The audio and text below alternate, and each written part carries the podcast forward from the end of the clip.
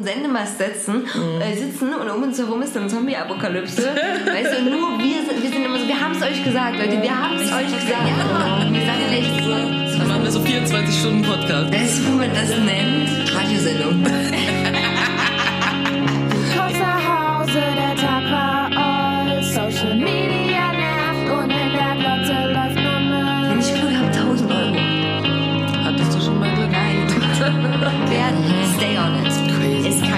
kitschiger werden. Oh, Motherfuckers. Irgendwann war's besser und dann kam schon heute. Beauty und Mandy retten dir den Tag. Sie sind genervt und witzig, sarkastisch und wütend. Alles, was du brauchst, denn echt mal irgendwann ist mal gut. Ähm, wir haben schon wieder übelst viel gelabert. Ich habe noch übelst viel auf meiner Liste. Dann weil ich habe mich hau mal krass raus hier. wie immer. Frage eines Passanten auf der Straße. Entschuldigung, wo bitte geht's denn hier zum Bahnhof? Es antwortet der Verwaltungsbeamte. Dafür bin ich nicht zuständig. Ich werde Ihre Anfrage aber weiterleiten.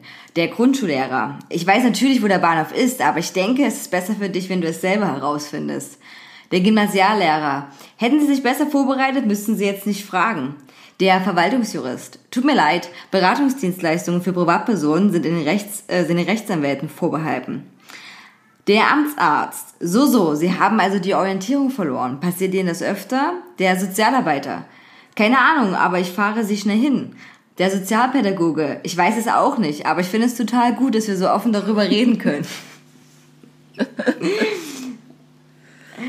Herzlich willkommen zur Folge Monster Bürokratie und das war unser großartiger Einstiegswitz. Wobei ich sagen muss, ich finde, sie haben die Sozialarbeiterin nicht so richtig gut getroffen. Warum? Was hätte sie denn eigentlich Also sagen sie hätte nicht gesagt, ich fahre dich hin. Weil du willst ja auch als Sozialarbeiterin, möchtest du die Leute ja dazu ermutigen, sich selber zu helfen. Wenn du sie einfach hinfahren würdest, dann wäre das, aber ich glaube, das ist genau das, was die Leute denken, was Sozialarbeiterinnen machen. Dass sie halt einfach Leute, Dinge für die Leute machen. Aber eigentlich sind Sozialarbeiterinnen eher so wie die Ärzte. Weißt du? Der Arzt meinte doch irgendwie von wegen, ah ja, und passiert dir das öfter und bla, und so Fragen stellen. Das ist eigentlich das, was eine Sozialarbeiterin macht, aber das wissen Leute nicht. Also okay. Okay. Ähm, ja, oder wäre das auch eine mögliche Antwort gewesen, zu sagen, okay, wir fahren gemeinsam hin, um die Leute zu unterstützen, hinzufahren. Aber es wäre dann eher, lass uns doch gemeinsam herausfinden, wie der Weg dahin ist. Ich fände, das wäre ganz gut. Okay, gut.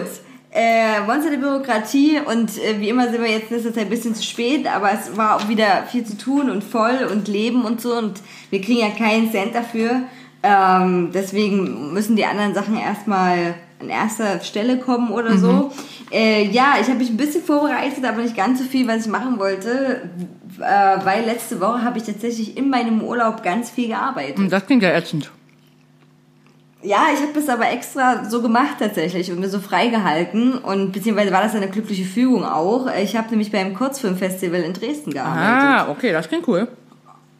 Genau, und äh, normalerweise soll das ja schon im April stattfinden, aber Corona sei Dank, wie auch immer, wurde das ja verschoben auf September. Hier hatte ich ja sowieso Urlaub, wäre eigentlich wahrscheinlich auch im Urlaub gewesen. Äh, bin ich jetzt aber nicht natürlich wegen Corona und genau, und konnte quasi in der ganzen Festivalwoche da mithelfen. Und war sogar an der Kasse und an der Festival-Hotline quasi tätig. Und am Einlass. Ich hatte ganz viel mit fremden Menschen zu Okay, tun. ich versuche mir das gerade vorzustellen, wie du an der Hotline sitzt. Was haben denn da Leute gewollt? Naja, also ist ganz krass, ganz viele Leute rufen natürlich an, ähm, um Karten zu reservieren. Also was ist ganz krass, eigentlich eine normale Frage, so, ja. Ja, die rufen dann an ähm, und sagen, hallo, ich möchte Karten reservieren oder ihr Online-System geht nicht wegen Kartenreservierung. Ich denke so, ja, das soll auch nicht gehen wegen Kartenreservierung. Aber anscheinend hat keiner hinbekommen oder geht das nicht, dass das System das sagt, hallo, es geht nicht, dass die Karten reservieren und so, da haben die Leute gedacht, es wäre kaputt.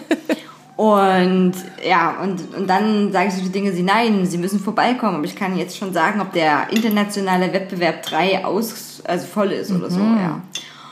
Und dann habe ich tatsächlich mal so ein, äh, bei so einem System gearbeitet. Das sieht auch ein bisschen so aus wie eigentlich jedes Ticketbuchsystem, also worüber man selber sich so Plätze buchen kann auch, wo man dann die Seele sieht und dann immer so sagt so, ja, da möchte ich sitzen.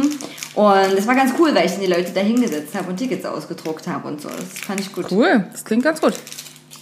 und dann sowas sagen konnte wie viel Spaß im Kino. Hast du es genau so gesagt? ja, viel Spaß beim Film.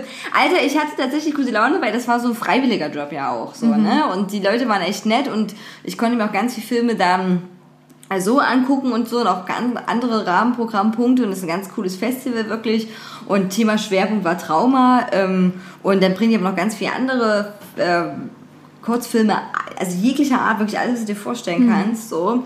Und die hatten auch so ein Sonderspecial gehabt, das heißt äh, What the Fuck, nee, Seriously What the Fuck. Und da geht's dann auch um, ja, Filme, die würden sich jetzt nicht alle angucken, weil wir vielleicht auch, ja, schon ein bisschen grenzwertig sind. So wie der goldene Handschuh. Äh, ja, so ein bisschen wie der goldene Handschuh, genau. Ähm, aber echt cool gemacht und ähm, dann führen die auch mal Interviews mit den ähm, Leuten, die dahinter stehen in dem Film und, und jetzt bei Corona haben sie natürlich viele Online-Interviews geführt und so und das ist schon cool, wenn die euch das erklären, wie die das gemacht haben und so und ähm, ja, das fand ich nicht schlecht. Genau, da war ich jetzt nicht relativ gute Laune gehabt und war tatsächlich so, als ich im Telefon rangehen musste, ich hasse normalerweise vor Arbeit telefonieren. Also wer mich kennt, ich schreibe lieber 20 E-Mails, als einmal anzurufen. Und ähm, bei uns auf Arbeit kann man auch äh, auf Stumm schalten und man ist so, oh, ich habe schon mal ein Telefonat angenommen, oh, das ist nicht für mich, okay, und ich drücke die Stummtaste. Das machen, wir, machen wirklich sehr viele Kollegen so und äh, naja, auf jeden Fall, ähm, genau. Und diesmal bin ich aber so richtig äh, so fröhlich rangegangen, so, hallo, hier ist Silvana vom Festivalteam, Hallöchen, oder am Apparat habe ich gesagt, im Apparillo. Das ist Ja. ja cool. Ich, ich fand das, fand das mal gut, dass man dann so irre Leute begrüßen kann und so. Ja, nee, das war wirklich eine ganz nette Arbeit. Ich war auch sehr oft durch gewesen tatsächlich, weil brauche ich dir ja nicht zu erzählen, den ganzen Tag mit Leuten reden, strengt halt übelst an. Und immer wieder dasselbe zu erzählen, strengt halt auch übelst an. Ja, sie müssen jetzt diese Kontaktsachen ausfüllen. Ja, das muss abgegeben werden. Ja, nein, das ist alles da drüben. Und bla bla bla. Ähm, ist, wie gesagt, alles gut und alles in Ordnung und so. Aber ja, abends ist man dann doch ähm, echt fertig und so. Also normal, wenn normaler Arbeitsalltag, wer das nicht weiß, besteht aus sehr wenig Kommunikation. Ja, das Lustige ist ja auch irgendwie, dass ähm, wir wurden ja angefragt, äh, mit Jaguar beim Kurzfilmfestival quasi da zu spielen, bei dieser, ich weiß nicht welcher Veranstaltung, die am 12. September irgendwie war. Ähm, genau, wir wurden ja angefragt irgendwie, bevor das Festival verschoben wurde, also schon für wann auch immer das sonst sein sollte, April oder so, ne? Ähm, genau, und dann war ja Corona und dann dachten wir, dass wir am 12. September halt nicht können, was jetzt auch so war, weil wir dann Gig hatten schon. Ähm, genau, aber es wäre ziemlich cool gewesen, da auch zu spielen. Da hätten wir uns auch gesehen, wahrscheinlich. Das, wäre das wär ziemlich cool gewesen, ja.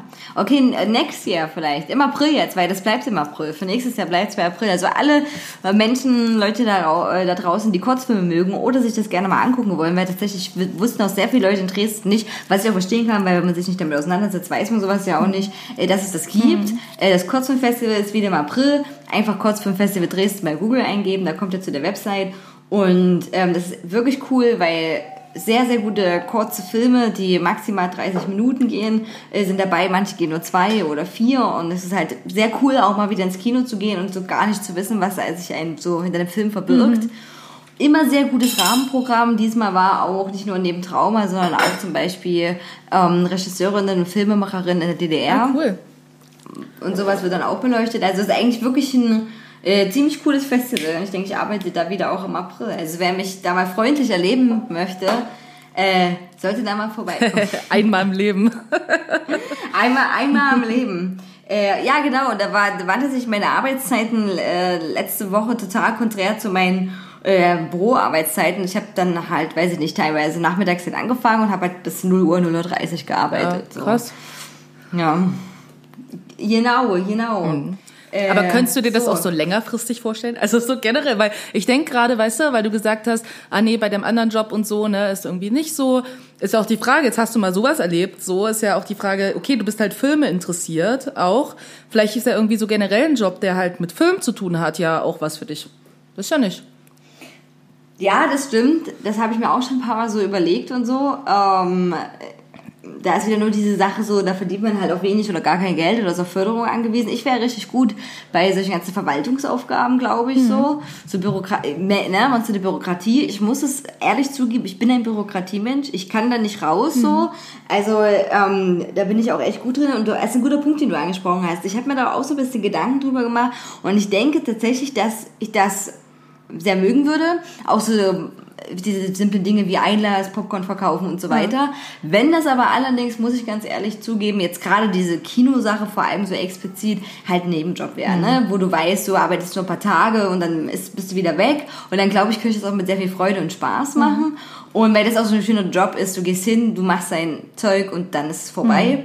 Und am nächsten Tag geht's zwar wieder los oder in den nächsten Tagen halt, aber ja, ist halt schon ganz cool.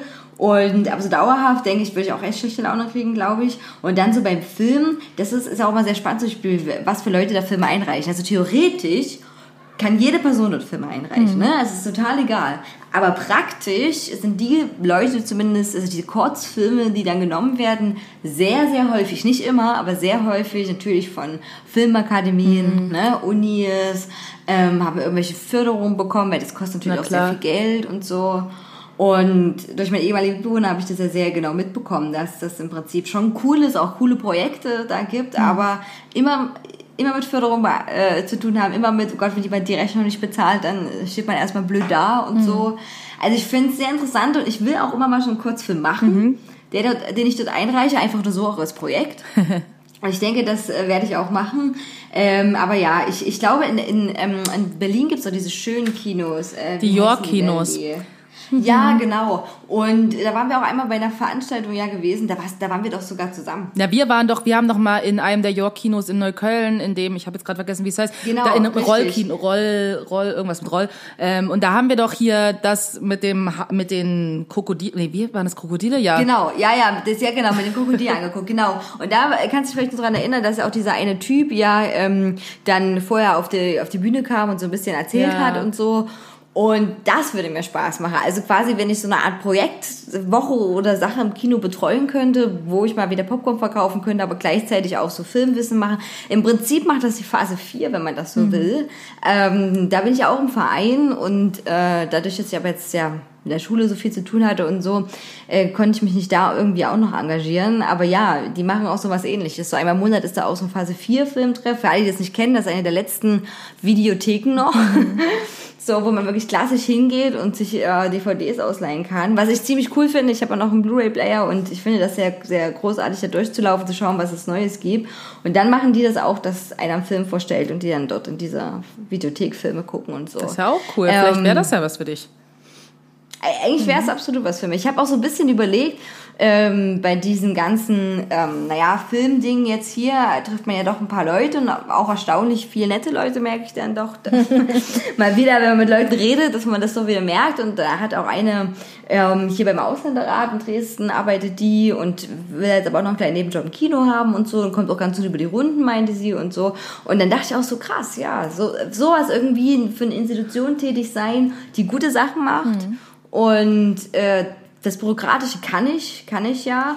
Aber das ist, wie soll ich das sagen? Ich bin ganz ehrlich, ich bin auch Grundkapitalist, leider. Ne? Also Geld ist mir leider schon wichtig irgendwie und bei meinem Beruf bin ich aktuell noch die Made im Speck. Ich habe aber auch überlegt, ob man vielleicht, ob ich nicht glücklicher wäre, und das glaube ich, dass ich das wäre, wenn ich mir das so ein bisschen mehr zusammenpattern könnte. Ne? So, da irgendwie einen Job, wo du versichert bist, weil du quasi so viel verdienst, dass du Arbeitnehmer bist und Versicherung hast. Da vielleicht noch einen Nebenjob so abends im Kino irgendwo und so.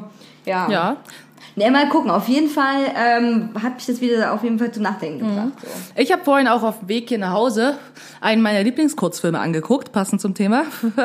ähm, und zwar habe ich äh, Frankenweenie, also den alten Frankenweenie, äh, Film geguckt. Der geht ja irgendwie auch nur 26 Minuten oder so. Ich würde sagen, das kategorisiert noch unter Kurzfilm. Und äh, ja, ich meine, ich bin ja ein riesengroßer Tim Burton-Fan. Ich habe lustigerweise auch in der Phase 4 mir mal so ein äh, Tim Burton-Buch gekauft, so, weil ich finde, dass er halt irgendwie einer der besten Directors ist, so meiner Meinung nach. Und ich mag halt seine Geschichten und Frankenweenie war ja so einer seiner ersten äh, Filme und die ist klar, gab es ja jetzt nochmal diese animierte Version, aber irgendwie mag ich den, der so richtig oldschool ist, schwarz-weiß. Ich finde den immer noch großartig. Ich finde den richtig geil.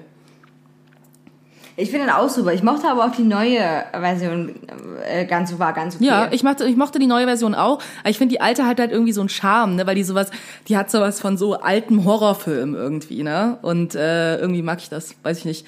Ist halt nicht zu gruselig, deswegen kann ich es noch angucken.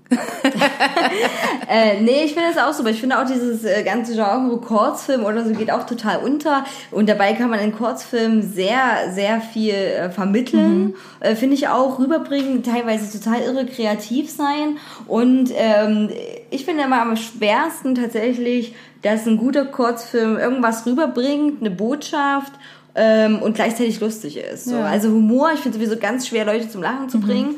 Und ähm, da habe ich echt Respekt vor. Und da waren manchmal schon Kurzfilme dabei, die nur ein, zwei Minuten gingen, aber so viel Aussagen, so witzig trotzdem sind und so tief, wo ich denke, da habe ich echt Respekt vor. Also das muss man erstmal hinkriegen, weil letztendlich kann man auch alles machen und es ist doch total unterschiedlich, wie lange die Leute daran arbeiten. Also es gibt Leute, die arbeiten mehrere Jahre an einem Kurzfilm, weil die natürlich auch nicht konstant daran arbeiten. Einige Kurzfilme sind ein Projekt äh, entstanden, was relativ zeitgebunden ist. Andere Kurzfilme sind super schnell. Ne? Also das ist ähm, ja so irre. Ich habe jetzt werden bei dieser Seriously What the Fuck Reihe war ein Typ, den kann ich vielleicht noch empfehlen. Ich selber war noch nicht auf der Website von ihm, aber denke, dass die Website und die anderen Kurzfilme von ihm verdammt gut sind, weil mir der eine Kurzfilm schon sehr gefallen hat. Und zwar heißt der Typ Sam Bailey und der hat den Kurzfilm Asparagus Tipps gemacht, also wie Spargelfinger. So. Und da ging es im Prinzip darum, dass eine Frau Spargel als Finger hat und die wird zum Essen eingeladen und ähm, dann ist quasi die Vorspeise ein bisschen dahin und naja, dann wird sie halt gefragt, ob sie vielleicht nicht einspringen könnte. Und dann hacken die ihr halt die Finger ab. Wow. So. Also, also die Spargelfinger, ne? Krass. Und äh, genau, und ähm, dann essen die die und super köstlich, bla bla bla. Und dann haben die halt noch Lust aufs Dessert, äh, Lust auf noch eine Runde. Und dann meint die da so, hm, ja gut, sie können ihre Schuhe ausziehen. Also nach dem Motto, so, da hat sie auch noch Spargel. Äh, was aber krass ist, weil quasi während die, ihr die Spargelfinger abgehackt werden, ähm, schreit sie auch so, als wenn sie ihre Finger abgehackt werden. Wow. Ne? Also ist auch ziemlich spezialisch. Und hat auch so mehrere Ebenen und ist gleichzeitig aber wie lustig, auch total absurd. Und genau, und der hat noch andere äh, Sachen gemacht und ich glaube, der ist äh, gut, weil der hat während des äh, Interviews, was sie aufgezeichnet haben, hat er sich selber als Gurke animiert.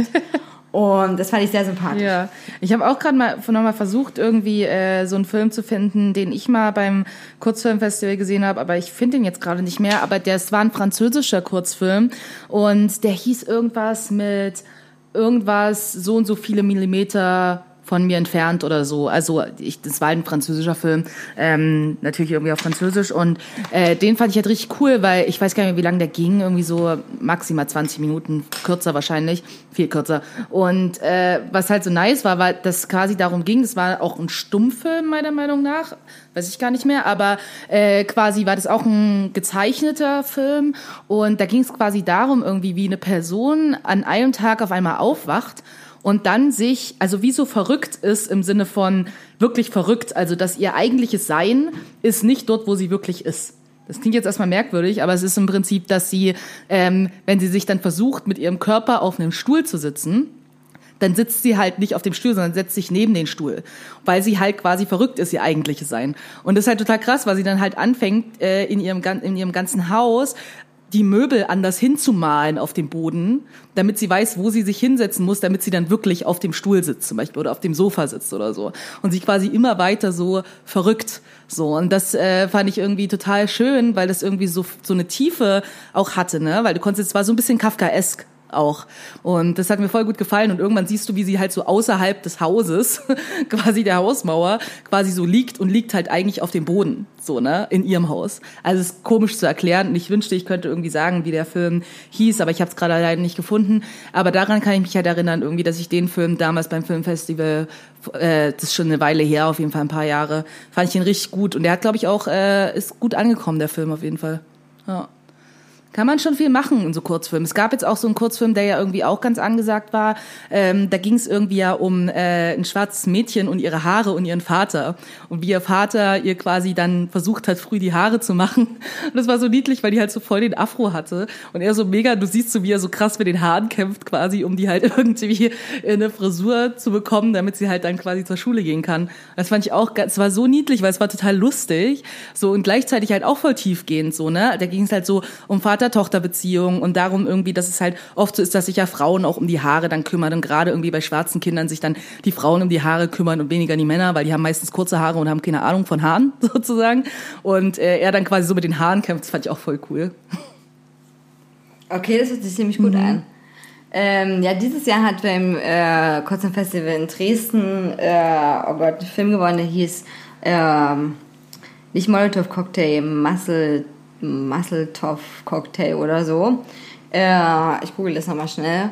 Und auf jeden Fall, der war auch echt gut gewesen. Und der hat sich auch ähm, mit äh, Juden auseinandergesetzt, aber auf eine vollkommen anderen Art und Weise, wie, wie vielleicht irgendwie, naja, man das äh, äh, annehmen würde. So, und äh, genau, ich, ich schau mal kurz, ob ich den nochmal hier. Ja, ja. Hm, die Awards, aber ich will ja eigentlich äh, wissen, wer gewonnen Aber hat. Muscle-Toff Cocktail würde ja quasi Sinn ergeben.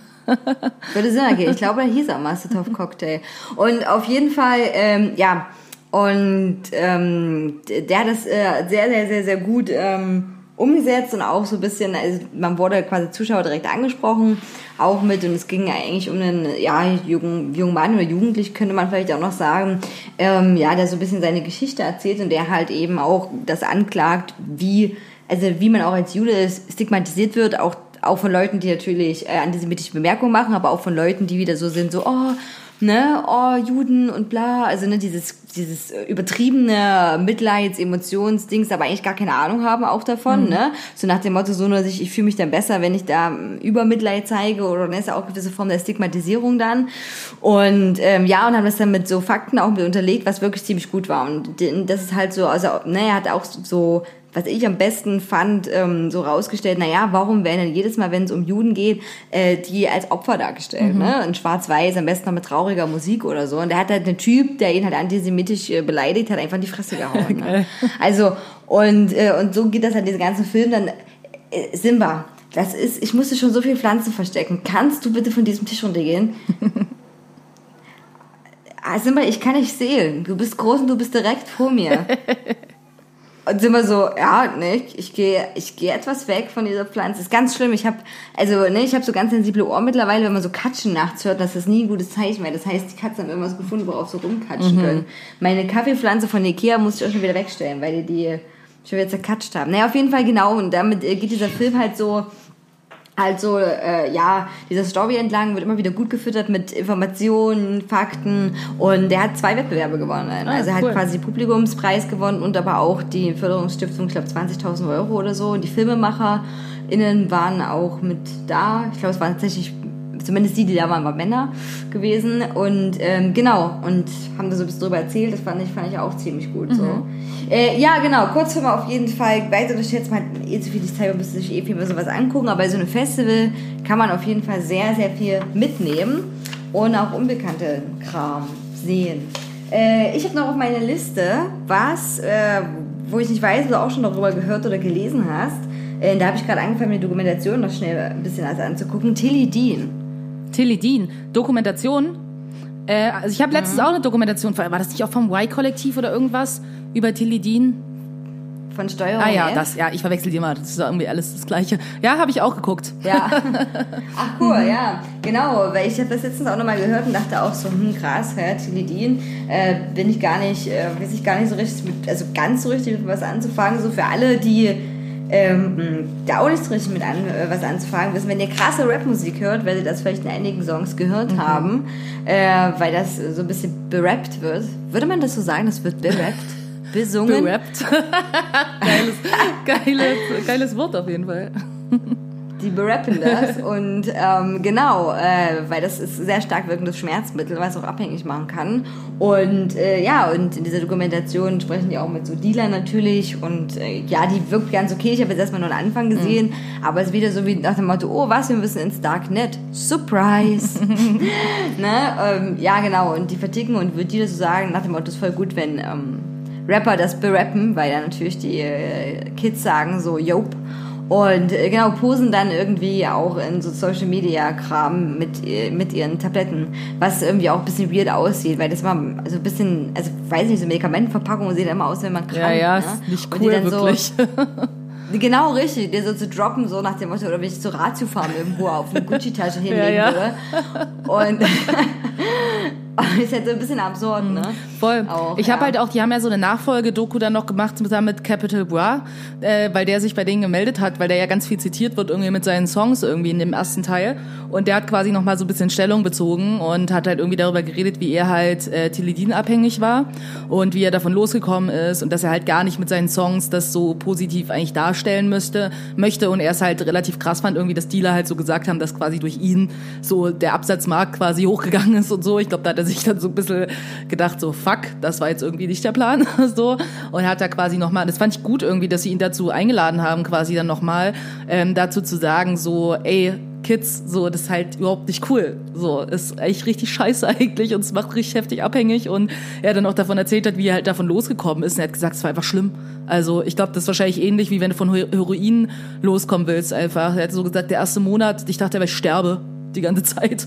So, er hat gesagt, es war richtig krass und ähm, wollte das quasi nochmal so öffentlich so sagen. Das fand ich halt gut, weil ich, ich finde es immer gut irgendwie, wenn so äh, Rapper halt auch so Verantwortung übernehmen dann irgendwie auch und sagen so, ey, Leute, so, ja, okay, ich habe jetzt irgendwie darüber gerappt und so, aber ganz ehrlich, Kids ist halt nicht cool. So, das fand ich, fand ich ziemlich gut.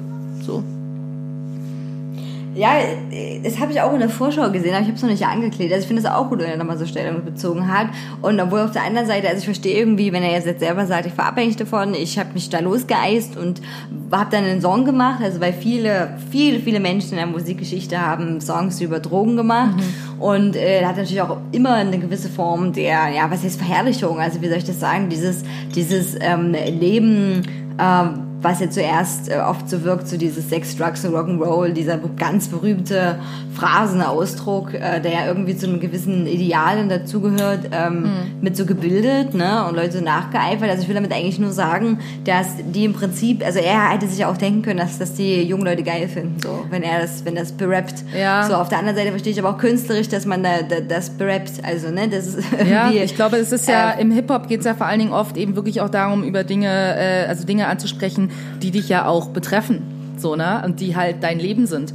Und ich glaube, das hat halt viel irgendwie damit zu tun, irgendwie, dass es dann aber so gewertet wird natürlich irgendwie, ne? Also das ist natürlich trotzdem hat man immer irgendwie eine Vorbildfunktion und Leute sehen das halt nicht in dem Kontext, in dem du das siehst, ne? Weil du hast es halt in deinem Leben erlebt. In dem Kontext siehst du das, aber für die anderen ist es ja nicht so. Und es kommt jetzt vielleicht auch nicht so cool rüber, wenn du irgendwie darüber rappst, so wie du von Teledin losgekommen bist und dass du halt eine Woche lang gekotzt hast und äh, dass du eigentlich die ganze Zeit dachtest, du stirbst und ähm, du dir gewünscht hättest, du hättest es einfach nie angefangen. So, das kommt halt nicht so cool rüber, natürlich, ne? Und äh, ja, ich finde das immer so ein bisschen schwierig, weil ich mir irgendwie oft, äh, also gerade so das Thema Drogen und Musik ist was, was mich halt auch so interessiert und wo ich mir irgendwie schon viel zu angelesen und äh, Dokumentation und bla und so reingezogen habe. Und ich denke mir halt immer wieder so, klar sieht das vielleicht nach außen erstmal irgendwie cool aus. Aber es ist halt einfach auch nicht cool. Und wenn die Leute dann irgendwie wirklich über ihre Drogenabhängigkeit irgendwie sprechen, das ist halt einfach eine Krankheit. So. Und das ist halt nicht cool. Und ich denke aber auch nicht, dass halt allein, dass jetzt irgendwie irgendwelche Rapper über Teledin rappen, das jetzt dazu führt, dass jetzt irgendwie, keine Ahnung, alle Kids irgendwie Teledin abhängig werden. Das ist halt auch zu einfach gedacht. Ne, Es ist ja nicht so, du siehst irgendwas und denkst so, oh ja, das will ich jetzt auch machen. Da gehören ja auch noch andere Faktoren in deinem Leben dazu, dass du damit anfängst. Ja, Also ich glaube, da wird dann oft auch so ein bisschen viel Verantwortung abgegeben an so Vorbildfunktionen. Aber wenn in deinem Leben halt alles cool ist und alles chillig, dann wirst du wahrscheinlich nicht anfangen, Teledin zu nehmen. Weißt du? Und davon abhängig zu werden. Also dann nimmst du es vielleicht mal, wirst aber vielleicht nicht direkt abhängig, weil du dich halt jeden Tag damit zuballerst. So, also Sucht ist ja ein kompliziertes Thema und da gehört ja nicht nur Vorbildfunktion dazu. Ja, ja, das, das stimmt, da hast du recht. Du, wei- du weißt aber natürlich nicht, ob Leute vorher schon Sachen genommen haben und einfach nur denken so, hä, was, TDD, noch nie was davon gehört, der testet jetzt das mal. Richtig. Das weißt du ja auch nicht so. Irgendwie. Und äh, nee, das, äh, das, das stimmt, das ist äh, zu, ähm, aber was man, egal, also was man auf jeden Fall, aber denke ich pauschal sagen kann, das hat ja auch dieser Drogendealer in dieser Dokumentation gesagt, die Nachfrage ist natürlich gestiegen. Ne? Weil wenn was bekannter gemacht wird, dass überhaupt was existiert und egal, ob jemand schon vorher Drogen genommen hat oder, oder eben nicht ein gechilltes Leben hat, das wir nehmen würde, ähm, ist das ja erstmal was, was dann bekannter gemacht wird, ne? Weil dieses Schmerzmittel ja doch, äh, weiß ich nicht, jetzt nicht so bekannt ist wie so eine Droge wie Heroin, wo, wo jeder den Namen sagt und jeder weiß, was gemeint ist und was das ist und so, ne? Oder sehr viele Menschen so dann auf jeden Fall dahinter. Ja. Ähm, ja, ist auf jeden Fall eine krasse Sache. Es war ja auch, äh, kann ich mich erinnern, noch gar nicht so lange her, dass ja auch eine Debatte auf Social Media ähm, ausgebrochen oder präsent war, würde ich es mal so nennen, wo es auch um die Texte ging in Rap-Songs Mhm. äh, und eben dann auch darum, um den Inhalt, weil ja immer noch eine extreme Gewaltdarstellung und extremer Sexismus und so weiter äh, darin folgt Mhm. und äh, wo sich ja dann darüber gestritten wurde, was, was, ist, was ist das künstlerische Ich, also was ist dann Kunst in diesen Texten, ne? Mhm. was ist so zu bewerten, was ist so zu bewerten. Ich weiß nicht, ob du dich daran erinnern kannst. Ich kann mich gut daran erinnern und meine Schwester hat gerade zu dem Thema eine Masterarbeit geschrieben. Von daher war das mir jetzt Ah, auch noch okay, sehr präsent. Also da ging es vor allen Dingen eben um Sexismus in Rap-Texten so. Und das fand ich halt richtig cool, weil äh, Nike, du hörst es wahrscheinlich so. Hallo, ich verrate jetzt allen Leuten, worüber du deine Masterarbeit geschrieben hast. ähm, genau, und es ging quasi äh, auch darum, dass sie ja, sie äh, macht ja ein Studium, also ist jetzt fast fertig sozusagen zu Lehramt, ähm, Lehramt Musik Französisch, ne? Und dann war halt Musik auch ein Thema. Und das ist halt so, was hören Kids heutzutage für Musik? So, und es ist halt ganz viel Deutschrap, es ist halt viel, ganz, ganz viel Gangsterrap und so, ne? Und sie hat sich halt vorher nie damit beschäftigt und dachte so, okay, gucke ich mir das mal irgendwie an und will mal gucken, wie, was kann man auch für einen Umgang quasi im Unterricht irgendwie mit so sexistischen Texten halt, äh, ja, was, wie kann man halt damit umgehen? Und ich fand die richtig gut, die Masterarbeit geschrieben. Und äh, ich glaube halt grundsätzlich, als in dieser Debatte auch damals, weißt du, wo es hieß so, oh ja, und ist alles schon sexistisch und gewaltverherrlichend und furchtbar. Die Tatsache ist ja aber, und das sehe ich halt auch so, ist, wir leben in einer Gesellschaft, die so ist.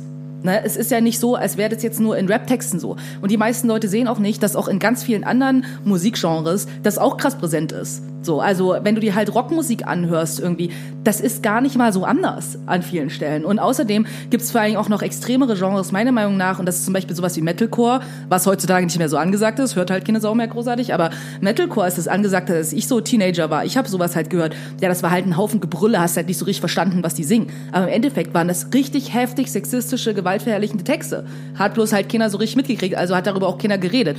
Und wir sind ja auch in einem deutschen Kontext, deswegen ist halt Deutschrap so ein Thema, wo das natürlich sehr viel offensichtlicher ist, als in vielen anderen Texten, die vielleicht Englisch sind, die Kids halt auch hören. So, und wo es halt genau um die gleichen Sachen eigentlich geht. Und ich verstehe halt auch nicht, wie man halt sagen, wie man quasi diese gesamte Verantwortung von, oh, gewaltverherrlichende Texte quasi dann so an so Rapmusik ab, abgibt, so von wegen, oh mein Gott, ist die Verrohung der Jugend, wo ich so denke, hast du mal einen Fernseher angemacht?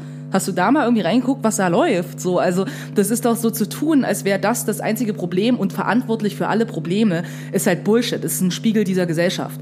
So und das war Rapmusik schon immer. Und deswegen glaube ich, ist es so, wenn wir in einer Gesellschaft leben würden, die nicht sexistisch wäre, die nicht patriarchal wäre, die nicht rassistisch wäre und all das, und dann würde es so eine Rap-Texte geben. Glaubst du, dass der Einfluss trotzdem so krass wäre? Wahrscheinlich nicht. Ne? Also es ist so, oft sieht man das meiner Meinung nach zu einfach und sagt so, okay, wir haben jetzt eine Sache, die können wir dafür verantwortlich machen, weil dann müssen wir selber nicht Verantwortung darüber nehmen, übernehmen. Wie damals auch äh, in Bezug auf Marilyn Manson zum Beispiel. Und äh, das Columbine-Massaker, falls du dich erinnerst, das ist natürlich sehr lange her jetzt. Ne?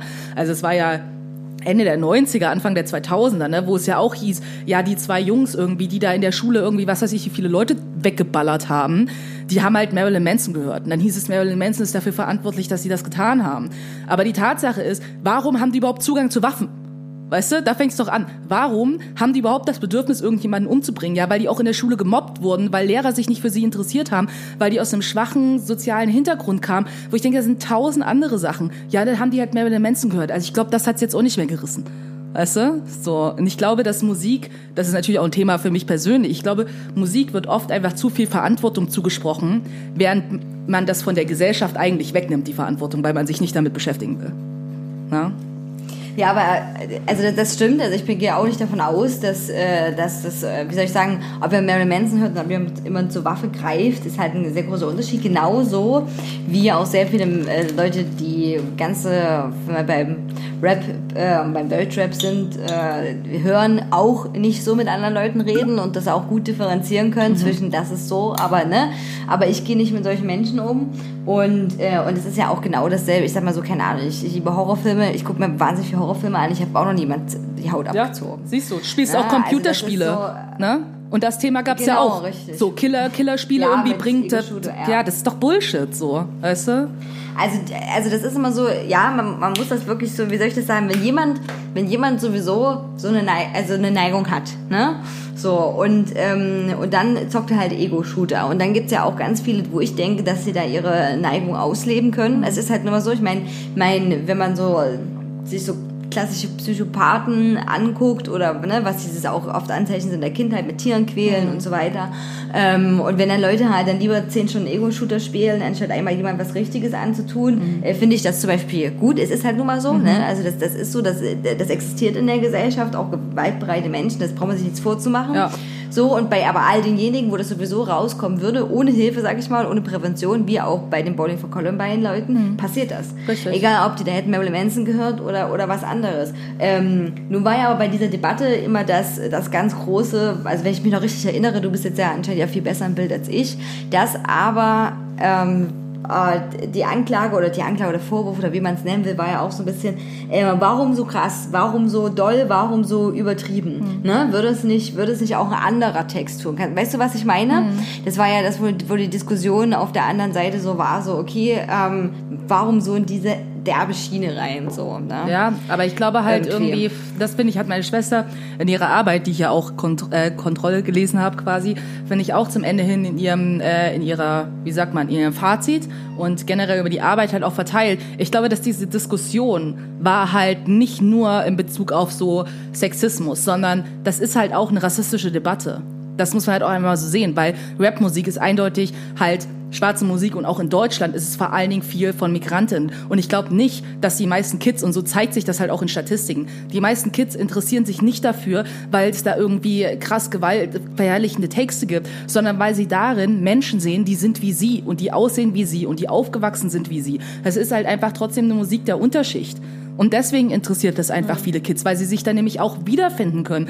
Und oft ist halt so, wird der Fokus so sehr darauf gelegt, dass sexistische Texte sind. Was ist denn, bist du nicht weit weg von der Diskussion mit, oh ja, seit die ganzen Araber hier sind, irgendwie gibt's viel mehr sexuelle Übergriffe, was Bullshit ist. Weißt du? Und es ist so, ich finde, man muss da wirklich vorsichtig sein, so, dass man da einfach Dinge in einen Topf haut. Natürlich finde ich das problematisch, dass das sexistische Texte sind. Natürlich tue ich das, aber das tue ich in jeder Musikrichtung auch. Aber komischerweise reden wir da nur über Rapmusik und nicht über andere. Warum reden wir nicht irgendwie über Volksmusik oder das Musikantenstadel oder irgendwas? Guck dir das mal an. Allein die ganze Präsentation von Frauen, die irgendwie im Schlager sind, ist eine Katastrophe von vorne bis hinten. Das ist auch durchweg Ja, sexistisch. ja. Reden wir darüber? Nee, aber wir reden halt über Rapmusik. Weißt du? Also, Ja, weil man beim Schlager schummeln kann und weil die hübsch lächeln, äh, während sie Kleidung tragen, äh, wo eindeutig äh, äh, eindeutige Geschlechtsmerkmale hervorgehoben werden sollen und damit alte Leute sich, also alte Männer sich begeiern können, so kommt mir das immer richtig. vor irgendwie. Und die sind halt Also das, deutsch. äh, ich, so, weißt du? die sind halt deutsch, genau. Und da gab es auch diese riesige Debatte über dieses eine Volkslied tatsächlich auch, was, was nicht mehr gesungen werden sollte. Ich kann ja gar nicht sagen, auf welchem Fest das war, aber da ging es auch um die Vergewaltigung eines Mädchen einer, oder einer jungen Frau. Mhm. Und da wurde dann eben auch laut geschrien, das wäre Volksgut und Kultur Mhm. und ähm, da müsste das ja singen können und so. Alle Leute, Jesus, das das ist eindeutig in den Strophen erkennbar. Ja, das stimmt. Mhm. Das ist, da ist immer schnell der Zeigefinger da und bei den, ganzen, bei den anderen Konservativen, wenn es eine andere Kappe oder anderes Gewand Mhm. ähm, trägt, äh, ist das weg. Ähm, bei Till Lindemann war ja auch so ein großes, äh, so ein großer äh, ja, Diskussion auch über, also wer das nicht weiß, Till Lindemann hat, ähm, ist der ähm, Sänger von Rammstein und äh, hat ein Gedichtband rausgebracht. Das passiert heutzutage nicht mehr so oft, dass Leute Gedichtbände rausbringen, in der Lyrik unterwegs sind. Und ähm, ja, ob, ob man das jetzt, ich habe einige Gedichte gelesen, also ob man die jetzt, weiß ich nicht, mit an, größten Lyrikern der, der Welt so ähm, ne, aufschließen könnte, das ist mal dahingestellt. ähm, aber da ging es eben in einem Gedicht auch ähm, ja, wie soll ich sagen, jemand zu vergewaltigen halt quasi, Ja. während die Person schläft. Und äh, ja, und da war auch eine große Diskussion, Mhm. äh, darf das die Lyrik, darf das lyrische Ich, was er spricht, Mhm. im Prinzip das oder nicht? Und da muss ich auch sagen, Rammstein hat auch Vergangenheit mit den ganzen Texten schon vorgelegt. Ne? Also Rammstein Musik war ja, war, ne, also wie soll ich sagen, wo ich, da denke ich auch, wo ist denn dann der Unterschied zu dem Song und zu dem Text, der dann veröffentlicht wurde, so unbedingt. Und ähm, ja, aber da gab es ja auch viele Personen, die sich eben dann dagegen ausgesprochen haben und natürlich auch gesagt haben, so, nee, das geht eigentlich gar nicht so. Klar. Aber das, aber Leute haben schon immer Tabus gebrochen. Weil, also bei allem, was mit, äh, also im Prinzip müssen wir ja alle trotzdem irgendwie als eine Art Kunst oder wie auch immer, ähm, Tabus werden da gebrochen. Das ist gar, also gar keine Frage. Das ist schon immer, immer passiert so. Richtig. Und ich glaube, In der, in der, Ja, Ja. voll. Und ich glaube halt, dass äh, Rammstein waren halt schon immer irgendwie problematisch, so, das auf jeden Fall. Und ich finde, da kann man auch eine Meinung zu haben, auf jeden Fall. Ne? Also ich äh, finde, ich finde es auch problematisch, ähm, aber wie gesagt, ich finde halt immer so, da wird halt so viel Verantwortung hingelegt und ich denke nicht, dass man jetzt als Künstlerin irgendwie gar keine Verantwortung hat. Natürlich, wir haben, aber wir haben die halt alle irgendwie, weißt du, wo ich so denke, wir können halt auch mal irgendwie gerne darüber reden, irgendwie, wie, äh, keine Ahnung, Männer sich als Väter relativ scheiße verhalten haben, irgendwie in den letzten paar Jahrhunderten, so, und eigentlich zu großen Teilen ganz schön heftig versagt haben, ne? Also, wo ich so denke, so, wie wachsen denn irgendwie Mädchen auf, wie wachsen denn irgendwie Jungs auf, so, wie werden wir sozialisiert? Das ist alles ein großes Thema, meiner Meinung nach, was halt viel zu wenig irgendwie behandelt wird. Und wenn ich dann auf einmal in die Musik gucke und sage, die, die, die, die, die sind alle böse, weil die machen alle das und das und das, dann denke ich so, erstmal irgendwie vor der eigenen Haustür kehren, weißt du? Das fände ich halt gut. Und dann immer so dieses, oh, wir müssen unsere Kinder schützen irgendwie vor diesen ganzen bösen Einflüssen. Wo ich so denke, die gehen in diese Welt raus, die nur besteht aus Scheißeinflüssen. Überall. So, und das fängt zu Hause an. Also warum irgendwie reden wir nicht mal irgendwie über das wirkliche Problem, in was für einer Gesellschaft wir lesen, anstatt halt zu sagen, dieser eine Aspekt ist jetzt für alles verantwortlich. Ne? Und diese eine Lyrik, so dieses Buch ist halt schrecklich, wo ich so denke, ja, man kann das jetzt irgendwie von, von Till Lindemann, ich finde das auch problematisch, so kann man sagen, das ist scheiße. Aber viel beschissener finde ich die Tatsache, dass Vergewaltigungen überhaupt passieren. So, und dass die nämlich zu größten Teilen irgendwie bei dir zu Hause passieren mit Menschen, die du kennst. So. Und das wäre doch mal irgendwie wenigstens ein viel größeres Thema. Im Endeffekt, was Kunst oft macht, ist halt einfach nur die Dinge nehmen und die Dinge irgendwie vertonen, die sowieso da sind. Das ist ja nicht eine neue Erfindung. Das ist ja nicht so, oh, Till Lindemann dachte sich jetzt so, oh, Vergewaltigung, das ist so ein krasses Thema irgendwie, da hat noch nie jemand drüber geredet und eigentlich ist es ja auch mega tabu, weil das passiert ja quasi nicht. Ich denke mir jetzt mal was aus, das ist ja nicht ausgedacht, das sind ja Dinge, die passieren. So, na? Also das finde ich eher viel schlimmer, dass die Dinge passieren und nicht, dass irgendjemand darüber schreibt. Ja, ja. Zumal man dann ja auch wieder sagen kann, okay, das kann man auslegen, ja, wie man möchte. Ne? Es war ja, ich war, es war ja äh, schon das lyrische Ich, wenn man jetzt mal davon spricht, ähm, hat er die Vergewaltigung jetzt auch nicht jetzt schlimm empfunden. Verherrlichung will ich jetzt auch nicht sagen, aber gut. Aber letztendlich kann man auch wieder sagen, eben, wenn das so eine Debatte auslöst, dass das wieder sichtbarer wird, dass Vergewaltigung passiert, hm, kann man auch wieder deuten. Dann hat, hat es das erreicht, also Kunst ist, und das ist auch irgendwie auch so ein bisschen so streitbar. Das geht ja auch ganz oft darum, wenn Leute so sind, wenn so bei Gemälden zum Beispiel oder irgendwas, ne? Und, und so, ah, das ist hässlich, bla, das ist nicht cool, bla. Ja, das stimmt, aber es muss ja, also, ne, man muss ja auch irgendwie, also wenn, wenn, wenn eine Sache allen gefällt, ne? Hast du was äh, falsch gemacht? Ja, hast du was falsch gemacht? Auf jeden Fall, ja, richtig. Würde ich auch sagen. Hast du was falsch gemacht? Als Künstler, in egal was für eine Art oder egal wirklich was, wenn es allen gefällt dann und nicht streitbar irgendwie so ein bisschen ist und du nicht ein bisschen polarisierst, dann ist echt was verkehrt. Ähm, so ein bisschen jetzt Sprung, so, es gibt das so Wohnungseinrichtungsseiten, ne, wo man sich irgendwie so ganz viele so hübsche Bilder halt aussuchen kann, ne? So Kunstdrucke oder irgendwie random, also jetzt nicht unbedingt von einer Person, die jetzt die Fotografie von da gemacht hat oder das gemacht hat, sondern wirklich einfach nur, es ist halt, keine Ahnung, eine Palme auf dem Hintergrund oder ne, so, keine Ahnung. So total beliebig. Und, und dann habe ich mir auch so gedacht, oh, sind ganz nette dabei. Und dann habe ich auch einen Freundeskreis unterhalten. Und dann dachte ich auch wieder so, krass, nee, aber eigentlich nicht so, weil die so seelenlos sind, weil die eben nicht streitbar sind. Ne? Oder wenn du bei Ikea einkaufen gehst, anders bestes Beispiel so, ja, da gibt's auch hässliche Bilder, muss ich echt sagen. Aber keine Ahnung, weiß ich nicht, so random, so schwarzer Hirsch, Hintergrund, Wald. So, Ja, ja. Voll. Ne? Also würde man, würde ja niemand sagen, bah, oh Gott, meine Augen bluten, aber wahrscheinlich, also weiß ich, wenn man dann sagt, oh Gott, das ist so schön, das sagt mir so viel. Nee, eigentlich auch nicht. Nee. Ne? Und das ist so ein bisschen so, äh, bei dieser Kunstgeschichte finde ich, finde ich das äh, schon Schon wichtig. Wir sind schon wieder übelst fortgeschritten in der Zeit. Mhm. Ähm, äh, ich habe noch kurz über zwei andere Sachen. Also erstmal müssen wir uns noch ein bisschen über Bürokratie unterhalten. Oh ja. Und dann, da, da konnte ich jetzt gar nicht so viel noch nachrecherchieren, wie ich wollte, aber ich finde, finde das krass und will es gerne trotzdem mal ansprechen, was da wie passiert, weil ich fühle mich gerade, als wenn wir in einem Krimi wären, was äh, die Sache mit Nawalny angeht, also quasi dem Führer der ähm, russischen Opposition, wenn man so nennen würde, äh, mit Russland. Hast du das mitbekommen? Äh, am Rande tatsächlich nur. Ich war so ein bisschen dolle busy. Also das ist halt ziemlich krass. Der ähm, ist mit dem Flugzeug nach Deutschland Ah, hm. und äh, auf dem Flug ging ihm das ganz schlecht und dann hat er, äh, genau der Hubschrauber, also der, der Pilot ist dann, glaube ich, hat auch ist eine Sonderlandung auch gemacht und er wurde dann äh, auch in Berlin, glaube ich, war das genau ins Krankenhaus aufgenommen, die haben ihn untersucht und geholfen und äh, ja, und auf jeden Fall war das so, hä, das ist jetzt nicht so natürlich, was jetzt hier passiert ist. Und naja, ja, der Gute hatte ein weiterentwickeltes Nervengift, was schon in anderen ähm, Fällen von der russischen Regierung aufgetreten ist. Ja, liegt davor.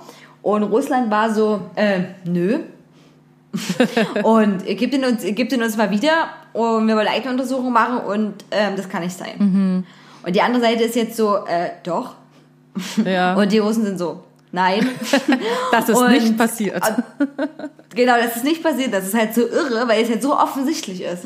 Also es ist so offensichtlich, dass also nur der russische Geheimdienst irgendwie oder auch hochrangige Leute hatten auch Kontakt zu Nawalny ähm, während dieses Flugs beziehungsweise auch auf dem Weg dahin.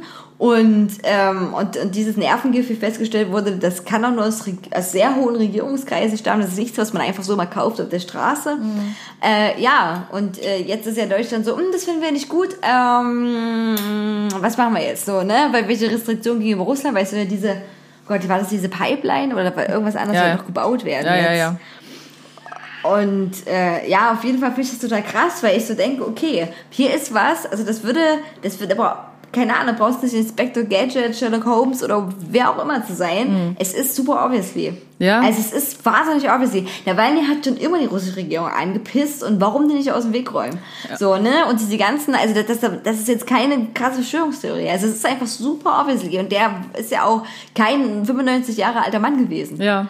So, und, und dann einfach so, hupsi, ähm, ah, was wie im Flugzeug? Naja, das wäre günstig gewesen, wenn das andere Umstände wären. Er wäre im Flugzeug gestorben. Na, da hätte man jetzt ja schwer helfen können. Und, und ich finde es so krass, wie sowas so offensichtliches passiert.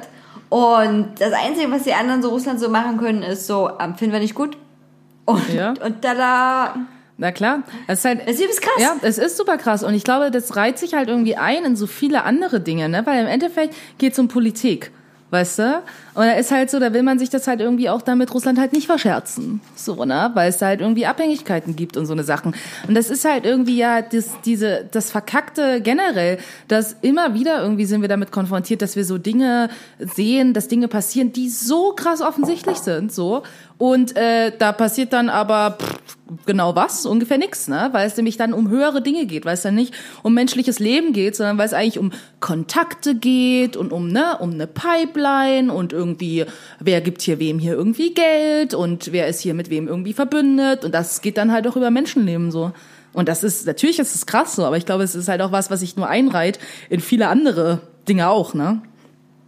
Na, natürlich, natürlich. Ich finde es immer nur wieder, also ich will ja auch nicht naiv in die Sache reingehen, also ne, mir ist auch bewusst ist, so dass solche Dinge passieren, aber das ist wieder mal so ein Fall, der ganz, äh, ja, gerade ganz äh, präsent ist, ne, ganz öffentlich. Von, von Anfang an in Deutschland irgendwie auch involviert ist durch, die, durch diese Untersuchung und so und abgesehen, was alles für andere politische Dinge noch passieren oder Sachen passieren, die man ja noch nicht mal annähernd mitbekommt, so, ne?